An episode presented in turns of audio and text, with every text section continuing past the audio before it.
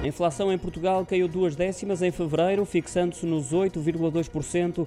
É a quarta descida consecutiva, como confirmam os dados partilhados hoje pelo Instituto Nacional de Estatística. No entanto, e colocando de parte as categorias energética e dos bens alimentares não transformados, o indicador voltou a subir, estacionando nos 7,2%, um aumento que sucede à descida verificada em janeiro e que quebrou, na altura, uma série de subidas consecutivas que já durava há mais de um ano. Ainda de acordo com os dados do INE, há a destacar um abrandamento considerável dos produtos energéticos, agora com uma variação homóloga de apenas 1,9% contra os mais de 7 pontos percentuais do mês anterior. Em sentido contrário, os produtos alimentares subiram para mais de 20%, é um crescimento de 1,6 pontos percentuais face ao mês de janeiro. Por fim, olhando para o índice harmonizado, que serve de referência à Comissão Europeia e outros organismos comunitários, este manteve-se inalterado em 8,6%.